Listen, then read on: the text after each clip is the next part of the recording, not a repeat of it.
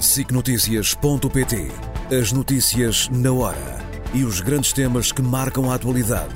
Informação em primeiro lugar, no site e na app. Os programas, as reportagens, os espaços de opinião.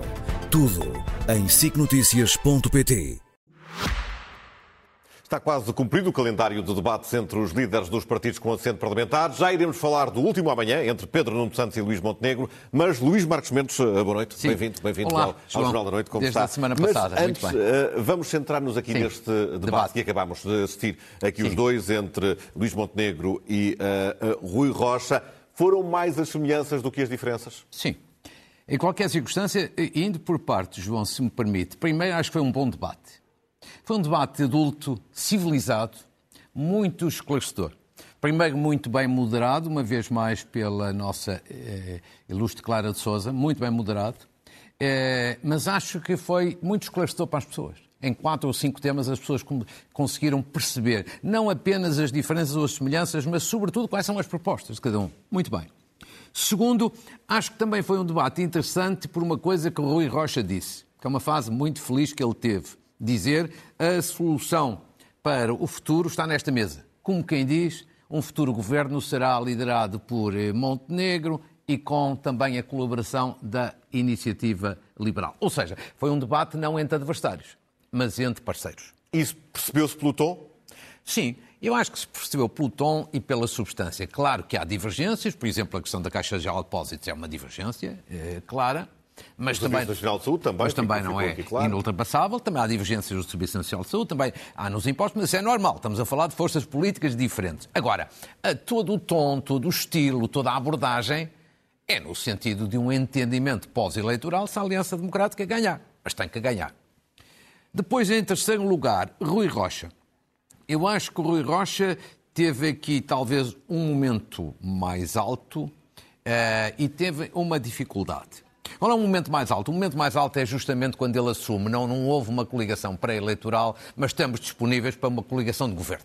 A seguir às eleições. A solução está aqui à volta da mesa. Não fazendo questão sequer que as divergências se transformassem em situações intransponíveis. E, portanto, este é o melhor momento porque, assim, Rui Rocha está perante os seus eleitores a dar um sinal de que está, digamos assim, a querer ajudar no sentido da estabilidade, da governabilidade, ou seja, de ser fator de solução e não problema. E, portanto, este eu acho que é o melhor momento de Rui Rocha. A dificuldade de Rui Rocha é outra. No debate e antes do debate e provavelmente até às eleições, que é a seguinte. É muito difícil a iniciativa liberal explicar como é que está disponível para um acordo depois das eleições e não esteve disponível para um acordo antes das eleições? É muito difícil. Porquê? Porque se eram divergências de caráter temático nos impostos, na saúde ou noutros, bom, tanto tem que se dirimir antes como depois. E este eu acho que foi o problema que diminui Rui Rocha. Agora, quanto a Montenegro, finalmente, eu acho que Montenegro terá feito provavelmente hoje talvez o seu melhor debate. Se não foi o seu melhor, foi dos seus melhores debates. Porquê? Sobretudo por isto. Para além da serenidade, porque ele teve a oportunidade de falar para a área da direita e para, e para, e para o centro. Para a direita por um lado, para o centro por outro. Falou para a direita logo no início, dizendo, independentemente da eleição de deputados, é que nesta eleição está uma escolha de primeiro-ministro. Ou sou eu, Luís Montenegro, ou então é Pedro Nuno Santos. Como quem diz, atenção, que nós só temos hipótese, as duas forças políticas, fazer um governo se eu for eleito. Viu aqui uma oportunidade de apelar a um eleitorado mais liberal. Sim, ao voto útil, digamos assim, na área da direita e do centro-direita em particular. Agora, depois, para mim, a novidade é que ele piscou o olho de uma forma muito clara, foi aos eleitores do centro. Até diria do centro, um bocadinho do centro-esquerda. Ou seja, na abordagem de dois temas: saúde e Caixa Geral de Depósitos. E ele foi claríssimo, talvez como nunca tinha sido, a defender o Serviço Nacional de Saúde, e eu acho que faz bem, que o Serviço Nacional de Saúde público é uma mais-valia da nossa democracia, sem prejuízo do respeito pelos privados, e portanto aí é um sinal que ele faz de pescar o olho aos setores moderados do centro e até do centro-esquerda. E depois na defesa da Caixa Geral de Depósitos, também pública, em que me parece que tem a, a- a solução correta, mas também é um piscar de olho às áreas do centro. Portanto, concluindo, um bom debate. Eu acho que as pessoas que puderam assistir não deram por e, perdido e quanto, o seu tempo. Quanto a este debate, estamos conversados. Amanhã Sim. temos uh, então o debate mais aguardado entre Pedro Nuno Santos e Luís Montenegro, que, no seu entender, teve aqui um Sim. bom ensaio geral uh, perante, perante esta prestação. Com que abordagem podemos uh, contar com cada um dos candidatos?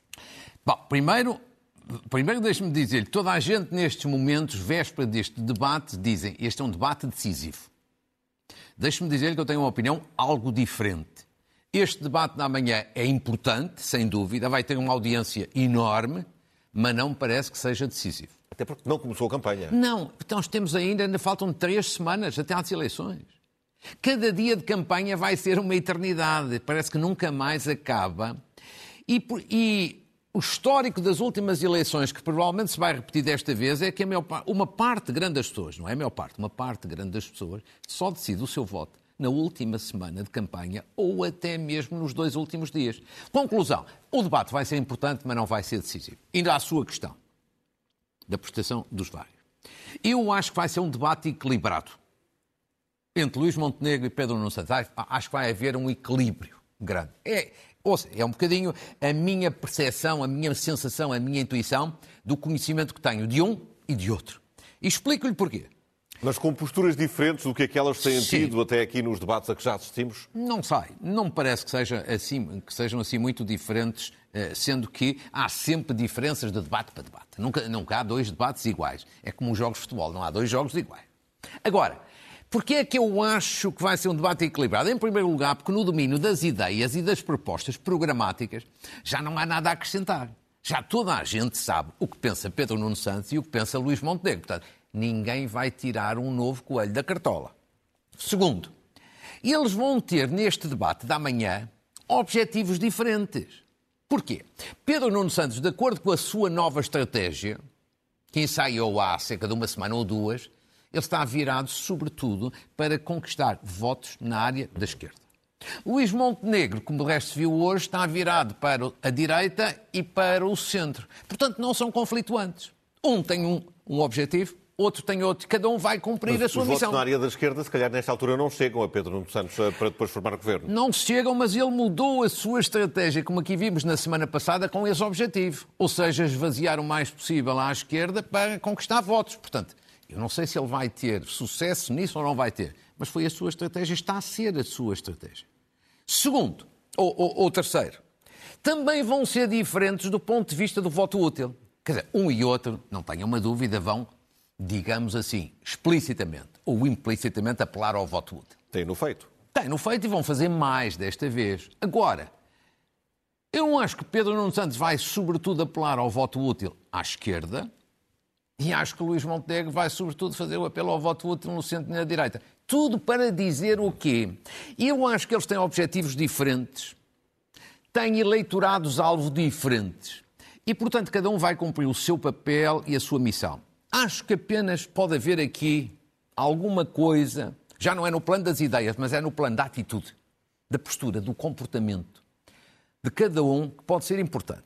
É como isto é uma eleição. Quem é que tem mais a perder nesse campo, na sua opinião? Eu diria que dizer, é, muito, é muito difícil. Quer dizer, eh, se algum perder o debate, tem sempre alguma coisa a perder, embora me pareça que ele vá ser muito equilibrado. Acho é que eles têm muito que apostar numa coisa. Quando se escolhe um primeiro-ministro, as pessoas não querem apenas saber das ideias. Querem também saber da sua atitude de credibilidade, moderação, sentido de responsabilidade, eficácia, domínio dos dossiês, esta componente da imagem que cada um vai passar, independentemente das ideias, Mas, também exemplo, vai contar Pedro muito. Santos tem sido uh, um bocadinho criticado por essa moderação que não, não lhe era conhecida até o início desta fase de debates. Pronto, com certeza. Há quem diga que é um pouco artificial, que não corresponde à, su à sua imagem, mas ele, durante algum tempo, seguiu, digamos assim, esse, esse caminho. O que eu queria sublinhar é isto. a imagem conta muito, a atitude, o comportamento, porque as pessoas a escolha de um Primeiro-Ministro é a escolha de um Primeiro-Ministro, é uma vamos, escolha Amanhã pesada. vamos estar atentos a essa, essa imagem dos dois lados. Ah, nesta última semana, em particular, assistimos aqui a uma inversão nas sondagens, com Sim. a AD a aparecer de uma Sim. forma consistente à frente, em praticamente todos os estudos de uh, opinião. Sim. O desempenho nos primeiros uh, debates teve aqui algum peso? Pode ter tido. Deixe-me dizer, pode ter tido, já lá vamos, João, mas deixe-me dizer-lhe, em primeiro lugar, o seguinte, para sermos uh, completamente objetivos. Houve duas sondagens esta semana que deram a AD ganhar e Luís Montenegro à frente para Primeiro-Ministro, à frente de Pedro Nuno Santos. E, sobretudo, uma no Sol, eu estou no Correio da Manhã e no Negócios, sobretudo esta do Correio da Manhã e do Negócios, porque anteriormente, nos meses anteriores, dava o PS acima. E agora o PS ficou em segundo lugar e a AD passou para primeiro. Mas eu chamo sempre a atenção o seguinte: as sondagens são todas muito aleatórias. Um dia deste devemos ter uma sondagem com números diferentes e depois a seguir devemos ter outra com números diferentes. Portanto, tudo é muito relativo. Agora, sobretudo a sondagem da Intercampos foi aquela em que houve uma clara inversão de tendência. Porquê é que isso acontece? Porquê é que a AD, que estava atrás, passou a ficar na frente? Eu acho que as razões são fáceis. Já toda a gente à esquerda e à direita, digamos assim, o explicou. Primeiro é o efeito dos Açores. De que falámos aqui a semana porque, passada, de Claro, porque houve uma vitória nos Açores para a AD que ninguém estava à espera. Segundo, porque, porque Montenegro cumpriu a sua palavra de que não é não relativamente ao Chega. E isso reforçou-lhe a credibilidade. E, portanto, isto alterou a dinâmica de campanha. E depois aquilo que você disse. Os primeiros debates. Esta sondagem já apanhou alguns debates. E toda a gente tem reconhecido que Luís Montenegro tem estado acima das expectativas acima do que se esperava. Há mesmo pessoas que, que dizem eu não, não, estava à espera que ele fosse assim, que antes estava desconfortável, agora ficou, ficou, mais confortável. Portanto, isto é normal que aconteça esta inversão, mas insisto, isto é apenas uma tendência. Falta saber se esta tendência no futuro se vai confirmar ou não se vai confirmar, e, portanto, tudo que é sondagens é sempre um pouco aleatório. Mas os debates de que falávamos eh, e que temos falado aqui ao Ai, longo das últimas, das últimas semanas uh, estão praticamente a chegar ao fim. Faltam ao fim. Aquele, claro. aquele da manhã. Como é que olha um, para os que, os que, já aconteceram? Eu já na, na semana passada fiz aqui um, um pouco o balanço da atuação de cada líder e não teria muito a mudar se desse hoje e, digamos assim, das suas circunstâncias. Mas hoje queria dizer-lhe o seguinte. Ah, globalmente eu gostei dos debates, um ou outro não gostei nada, mas globalmente gostei dos debates. Mas, sobretudo, há três debates que foram, do ponto de vista de substância política, particularmente marcantes. Então vamos, vamos, ver, vamos a eles e saber rápido. porquê. porquê São três debates que dão origem a quatro situações. Eu já vou explicar. Primeiro, o debate que eu acho que foi mais marcante em termos de calendário, Pedro Nuno Santos com Rui Tavares. Porquê? Porque Pedro Nuno Santos mudou de estratégia, de discurso, de atitude. E fê-lo nesse debate com, sobretudo com uma aposta na esquerda e no voto útil à esquerda. Ora, é uma novidade e é marcante porque não é normal, a meio de uma campanha, uma força política mudar de estratégia e ele mudou nesse sentido e vamos ver se isso lhe será útil. Mas por isso mesmo é marcante, é uma novidade. Segundo debate marcante, o debate entre Luís Montenegro e André Ventura. Se faz amanhã uma semana. E porquê? Porque também não é normal o que aconteceu aqui. Cara a cara, Montenegro ter dito a André Ventura não é mesmo não, não farei entendimentos consigo e com o Chega. Por razões de princípio, por razões programáticas e por razões de responsabilidade. Isto também é marcante. Porquê? Depois disto não há qualquer tipo de espaço para qualquer entendimento no futuro e, portanto, acabam as dúvidas. O terceiro, o terceiro momento marcante é no mesmo debate, mas é diferente. Que é no mesmo debate entre André Ventura e Luís Montenegro, mas é em relação ao Chega. É muito marcante.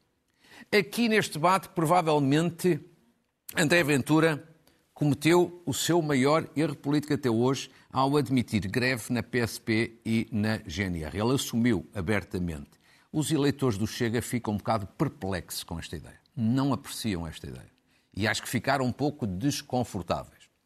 Mas isto é marcante. Finalmente, eu acho que há também um debate marcante por duas razões, que é o debate é, da, do fim da semana passada, quinta-feira, entre Pedro Nuno Santos e André Ventura. Por um lado, porque foi o debate mais visto de todos até hoje, cerca de um milhão e meio de pessoas, mas, sobretudo, Ventura, que não tem estado particularmente bem comparado com o passado noutros debates, teve talvez aqui o seu, o seu debate mais eficaz, sobretudo na primeira parte do debate, 15, 20 minutos, e isso, portanto, faz, digamos assim, alguma alguma importância. Só mesmo a concluir, esta coisa, deixe-me dizer, João, eh, há dois pontos que acho muito positivos. Que o tema justiça passasse a ser tratado nestes debates, coisa que não tinha acontecido anteriormente. E que também a política externa tenha sido abordada. Por exemplo, a Clara de Souza, num debate entre uh, Raimundo e Pedro Nuno Santos, introduziu, e muito bem, a questão da NATO e a questão da política externa, e eu acho que isso é importante, porque a política externa, o que se passa lá fora, é cada vez mais Nós já vamos interna. falar, quer de política externa, quer de justiça uh, também, uh, mas antes disso, e aproveitando aqui o facto de termos Uh, nestes destaques, André Ventura, como uma Sim. das figuras de proa uh, em relação à sua uh, prestação, nós assistimos hoje ao, ao Primeiro-Ministro português, numa entrevista ao, ao La Vanguarda, António Sim. Costa, a dizer que acredita que o populismo de direita em Portugal vai perder força nas próximas semanas até às eleições. Acredita que isso pode acontecer? Ouça, desejaria que isso acontecesse, mas não tenho a certeza que vá acontecer mas o Primeiro-Ministro é sempre um otimista especial. Muito bem, vamos, então, vamos então até à Justiça e à Madeira. Sim. Esta semana assistimos finalmente ao ah. fim dos interrogatórios no caso da alegada corrupção uh, no, no, arquipélago. 21 dias depois da detenção, os três Sim. arguidos uh, saíram em liberdade. em liberdade. acabaram por ser Sim. libertados. Todo este processo foi muito criticado ao longo, ao longo da semana. Como é que olha para tudo o que aqui aconteceu? Olha, as pessoas ficaram todas estupefactas. Mas isso é normal porque as expectativas mediáticas estavam todas noutra direção. Mas eu queria, sobretudo, chamar a atenção do seguinte: eu acho que há três dados aqui que convém terem atenção. Tirando a espuma mediática, convém terem atenção aqui três dados. Primeiro, goste ou não se goste, isto é a justiça a funcionar. Pode funcionar bem ou funcionar mal, mas é a justiça a funcionar, não se pode dizer que não está a funcionar. Porquê? Porque o normal nestas matérias é o Ministério Público fazer determinada as suas propostas e depois o juiz decidir, concordando ou discordando. O juiz é um juiz, não é um notário. Segundo dado também importante, já não há como juiz de instrução o Dr. Carlos Alexandre. Isto faz muita diferença, porque o juiz Carlos Alexandre não é a sua competência que está em causa, minimamente, mas tinha um padrão. De um modo geral, subscrevia as teses do Ministério Público. Ora, hoje, isso já não existe e, portanto, o Ministério Público vai ter que se habituar a estes novos tempos. Agora, em terceiro lugar, pode haver aqui um erro enorme. Não sabemos, ainda pelo menos. Quer dizer, pode haver um erro enorme ou do Ministério Público ou um erro enorme do juiz. Porquê? Porque há aqui posições antagónicas, o que não é habitual. Diferentes, sim, antagónicas não é habitual. O Ministério Público veio, veio dizer há aqui fortíssimos indícios da prática de crimes. O juiz veio dizer tudo ao contrário, não há indícios da prática de crime é difícil não haver aqui um erro ou de um lado ou do outro. Mas como eu acredito no Estado de Direito e como vai haver um recurso para o Tribunal da Relação, temos que aguardar o tribunal, a decisão do Tribunal da Relação para ver se há erro e se o erro está do Ministério Público ou está do lado do juiz. Acho que é isto o que deve pensar uma pessoa com sentido de responsabilidade e com ponderação. Aguardar. Agora, há um último ponto só aqui. Você falou nele há bocadinho. Os 21 dias de, de estes, detenção. Estes cidadãos tiveram 21 dias detidos. É o que fez isto aqui é, confusão muitas isto é, isto é um abuso, isto é completamente ilegal. Já toda a gente disse a mesma coisa. As pessoas à esquerda e as pessoas à direita, pessoas do Ministério Público e, pessoas, e, e, e magistrados judiciais. Portanto, há um consenso na sociedade portuguesa que isto não pode continuar. E esta parte é muito positiva. Foi muito mal para aquelas três pessoas, obviamente, e esse mal já não pode ser reparado, mas é bom que se tomem medidas para que isto não se repita. Deixe-me só questioná-lo aqui sobre a situação política, porque uh, Sim, uh, isto explotou... Mas, mas, mas deixe-me só... Mas já a política... Imagino o que é que você quer saber. Hum. Mas deixe-me só terminar muito aqui rapidamente. a parte do... É muito importante que haja de hoje à manhã, depois das eleições, um pacto para a justiça, para reformar vários aspectos da justiça. Mas há uma questão que tem que ser autonomizada. A seguir às eleições, os partidos deviam comprometer-se em fazer esta mudança da lei para não permitir estes abusos das pessoas estarem 10, 15, 20 dias uh, detidas. E por isso eu gostava muito que no debate da manhã esta questão fosse colocada aos dois líderes e que Luís Montenegro e Pedro Nuno Santos assumissem o compromisso de, a seguir às eleições, trabalharem Fica, em conjunto para uma mudança da lei nesta matéria. Ficou repto. Nós ontem tivemos Agora, a, a, a, a sua questão política. É, é esta questão. Uh, tivemos a comunicação do representante Sim. da República na Madeira, depois Sim. de reunir com o Presidente da República, de que vamos ter governo de uh, gestão nos próximos tempos, no, no, no, no arquipélago, até o Presidente da República se pronunciar sobre o que irá acontecer. Ora, isso só pode acontecer uh, após 24, 24, de março, quando cumprem Sim. seis meses da, da atual legislatura. O que é que acha que Marcelo Rebelo de Sousa vai fazer? de tudo o que veio a público, da, ou seja, da, da, da, intervenção do representante da República na sequência de uma conversa do Presidente da República, só posso tirar uma conclusão. O Presidente da República não o pode dizer, mas está a pensar em fazer a dissolução, ou seja... Vamos ter com... eleições antecipadas Sim, também. eleições antecipadas, provavelmente lá para o final de maio. E diga uma coisa, com ou sem Miguel Albuquerque, porque esta decisão judicial uh, de alguma forma não lhe dá aqui força para uma recandidatura? Acho que temos que aguardar, aguardar para ver. Acho que é, neste momento ainda prematuro o que é que vai acontecer. Ainda na sequência uh, deste caso, um dos nomes mais falados da última Sim. semana, uh, mesmo Sim. contestados, foi o de Lucília Gago, com vários pedidos de, de, demissão. A Procuradora-Geral da República tem ou não condições para continuar? Olha, uma vez mais, João, é como a questão do processo judicial. Acho que tem que se falar destas matérias com muita ponderação, sem precipitações.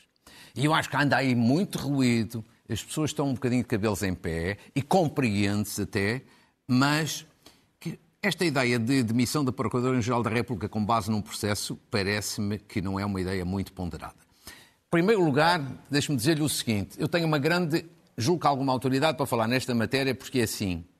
Por mim, Lucília Gago, a atual Procuradora-Geral da República, nunca teria sido nomeada. Eu defendi publicamente na altura a recondução de Joana Marcos Vidal, portanto, que acho que fez um excelente trabalho e devia ter sido reconduzida. E tenho dito ao longo do tempo aqui, com Clara de Souza, consigo e com vários outros, que esta senhora Procuradora-Geral pode ser uma ótima pessoa, certamente é, deve ser muito competente juridicamente, mas não tem espírito de liderança. Agora, posto isto, eu devo dizer que já que foi nomeada, então ela deve cumprir o seu mandato. E o fim do seu mandato é em setembro. Em setembro. Faltam poucos meses. Uhum. E, portanto, deve ser substituída, sim, mas no final do seu mandato e não agora, porque os mandatos são para cumprir. E, sobretudo, por estas duas razões que são facílimas e rápidas de explicar. Uma razão legal é que, para substituir a Procuradora-Geral da República, ou para encontrar um nome, se ela pedir admissão, isto é uma decisão do Governo. É o Governo que propõe ao Presidente da República. Poder de iniciativa é do Governo. Ora, o Governo está em gestão, como nós sabemos. Se está em gestão, o Governo não tem estes poderes de intervenção nesta ocasião. E depois, por Portanto, uma razão... As coisas devem ficar como estão. Depois, mas deixe-me dizer a razão política, porque não é irrelevante. Eu sou, eu sou rápido. Que é assim. Tomar uma decisão de substituir um Procurador-Geral da República é uma decisão pesada, forte. Tomar uma decisão destas com base num processo judicial em concreto quando ainda por cima esse processo ainda está em recurso. Na base da pressão política do momento, eu acho que isto era dar uma imagem, se isso acontecesse, era dar uma imagem da política querer intrometer-se na justiça. Era bom para os populistas, era dar a ideia de que os políticos queriam controlar investigações, mas não seria bom para o Estado de Direito nem para a democracia. Portanto, acho que na altura própria, sim, a substituição é em setembro, e entretanto não era mal que o Ministério Público fizesse, no entretanto, internamente uma reflexão em resposta a esta questão, será que as investigações que estão a ser feitas são mesmo sólidas? As pessoas têm dúvidas sobre isso. Veremos se há investigação e depois se há resposta. É que a grande questão é assim: as pessoas querem que o Ministério Público investigue, mas querem que investigue com menos aparato, com mais solidez. Nós temos aqui cinco minutos e sei que me quer falar ainda sobre dois Sim. temas. O primeiro prende-se com uh, números que surgiram esta semana. Uns Sim. surpreendem um bocadinho, os que dizem respeito ao abandono escolar. Sim. Se calhar os do envelhecimento do país não surpreendem uh, uh, tanto. Conseguiu perceber o que é que se passou em 2023, nomeadamente em relação ao abandono escolar? Foi uma, uma subida do, da taxa de abandono escolar, que pode não ser dramática se ficar apenas por ser um ano. Pode já ser complicada se for uma inversão de tendência. Vamos ver rapidamente. Primeiro, desde. Nós, nós estamos na Europa numa boa posição. Sejamos francos, tínhamos orgulho disso. Ou seja, pelo menos desde 2010, e eu até diria antes, desde 2006, Portugal tem vindo a reduzir drasticamente a sua taxa de abandono escolar e somos o oitavo melhor país na União Europeia. Mas há aqui é uma subida no, no último Não, ano. Mas esta é que já vamos ver assim. Esse é o ponto. Esta é a parte muito boa. Agora vamos ver a segunda parte, que é uma subida exatamente de 22 para 23. Um ponto e meio. E esta é que é a questão aqui. Inverteu-se uma tendência. Se isto for pontual durante um ano, não é dramático, continuamos numa boa posição. Mas se isto se mantiver nos anos seguintes, então começa a ser preocupante. E há muito boa gente que diz que isto tem a ver com a degradação que tem existido nas escolas. Atenção às autoridades, é por isso que chamo aqui esta atenção. Dois dados mais também, que é importante que as autoridades tenham olho nisto. Isto por regiões do país, há duas regiões que têm uma situação delicada: o Algarve e os Açores. Tem uma taxa de abandono escolar que é o dobro ou mais do dobro da média nacional. Pode ser as regiões mais rurais do Algarve e podem ser razões específicas, mas convém ter aqui em atenção. O mesmo na, na, parte, digamos assim, do abandono escolar, que é maior no sexo masculino ou seja, nos rapazes, do que no sexo feminino, ou seja, eh, nas raparigas. E, portanto, também aqui é um apelo às autoridades, não apenas para que expliquem isto, mas, sobretudo, que expliquem o que é que se pode fazer, o que é que se vai fazer para colmatar estas e inverter, inverter esta tendência. Agora, o envelhecimento da população. Também dados saídos, estes é que já não são tão positivos. O abandono escolar, apesar de tudo, são bons. E que é, Portugal tornou-se pelos dados divulgados esta semana pelo Eurostat, tornou-se o país mais envelhecido da União Europeia. Nós estávamos em segundo lugar, a Itália à nossa frente, agora estamos em posição praticamente igual, mas há uma pequena diferença contra nós, ou seja, um quarto da população portuguesa tem 65 ou mais anos. Este é um pequeno problema. E depois também somos, na mesma linha, o terceiro país com menos crianças na União Europeia, a proporção da população é dos 0 aos e 14 anos. se calhar, é, é mais complicado de resolver ah, no curto médio prazo. É? Exatamente, é? pior do que nós, só mesmo Malta e a Itália. E isto não tenho uma dúvida que precisa de várias abordagens. Mas há uma coisa já agora que gostava de dizer aqui. Isto tem muito a ver também com o interior do país. As zonas do interior do país são mais afetadas por este problema de envelhecimento. E é preciso perguntar, mas o que é que se faz para combater isto no interior do país? E a este respeito, eu queria saudar o movimento para o interior do país, que há três ou quatro anos, 2018, apresentou um grande documento de, com medidas inovadoras e ousadas para, uh, digamos assim, combater os problemas do despovoamento, da desertificação, do empobrecimento no interior do país. Ali estão as pessoas que fazem parte deste movimento, liderado na altura e, e dinamizado por Álvaro Amar, e era muito importante porque isto voltou a ser público esta semana, com um artigo no Pública, era muito importante que os partidos olhassem uhum. para as ideias deste movimento. A nível internacional, tivemos esta semana declarações, mais umas polémicas, eh, de, de Donald Trump, neste caso sobre a NATO, Sim. sobre o seu financiamento e até a sua interação com, com a Rússia. Sim. Isto é já uma amostra do que poderemos vir a ter caso Donald Trump seja é. reeleito, uh, ou novamente eleito, presidente dos Estados Unidos. É um grande sinal e um sinal muito perigoso, porque esta semana Donald Trump ameaçou, digamos assim, os países da NATO que não pagam as suas obrigações, e isto é já perceber o que é que será Donald Trump se voltar a ser presidente dos Estados Unidos. Vai ser pior do que da primeira encarnação. Porque vai ser um perigo para a Ucrânia. Com ele, vai diminuir o apoio dos Estados Unidos à Ucrânia, e este é um problema sério para a Ucrânia para a Europa porque vai ser um problema para a União Europeia, porque ele não gosta da União Europeia e tudo fará para minar, digamos assim, a coesão da União Europeia e a boa relação entre os Estados Unidos e a União Europeia. Vai ser mau para a Europa por causa da NATO. Por causa da NATO, porque evidentemente que Donald Trump está sempre a ameaçar. A NATO não vai agir, a NATO não vai atuar, a NATO não vai cumprir eh, o que está no, no, tratado. Isto é um problema, porque nós, europeus, dependemos muito para a e toca aqui nos orçamentos da, da defesa de, Ora, dos Estados-membros da NATO. Agora, Donald Trump é um irresponsável, um leviano. Mas os europeus, há que o dizer também, para sermos sérios, põem-se a jeito. Porque não estão a cumprir as suas obrigações financeiras e é por isso que ele ameaça. Ou seja, se os europeus não estão a pagar de acordo com aquilo que se comprometeram, evidentemente que não têm autoridade para reclamar. Conclusão. Vejamos rapidamente para as pessoas, para as pessoas que estão menos dentro destas matérias. A NATO decidiu que 2% do PIB de cada país deviam ser afetados à defesa. Isto já é uma decisão de 2014, numa cimeira em Gales. Agora vejamos, só 11 países da NATO é que estão a gastar 2% do PIB em defesa. Ali estão, os 11 países. E nem sequer está lá a Alemanha e a França apesar do 2% do PIB já ser um compromisso de 2014. E nós estamos abaixo. Não, antes de nós. Agora veja, mesmo em 2024, que é este ano que começou, vamos ter mais sete países a cumprir esta meta dos 2%. É aqui que entra a Alemanha uhum. e que entra finalmente a a França. Alemanha e França. Mas atenção, 11 mais 7 são 18. Os países da NATO são 31. Ainda há 13 países que faltam honrar os seus compromissos. E aí está Portugal, é que é o último entramos. quadro para responder é à sua dúvida. Entramos, Portugal está ainda muito longe do objetivo. Gasta sensivelmente 1,5% eh, em defesa e o compromisso é só atingir os 2% em 2030. O que eu quero dizer é assim: enquanto os europeus não pagarem, digamos assim, os compromissos que honraram, evidentemente que pessoas como Donald Trump aproveitam-se disso para quê? Para infernizar a Europa e infernizar os europeus. Num minuto, temos aqui uma grande notícia é. que muito nos orgulha uh, é. para, para comentar também e uma retificação que tem que ser feita. Exatamente.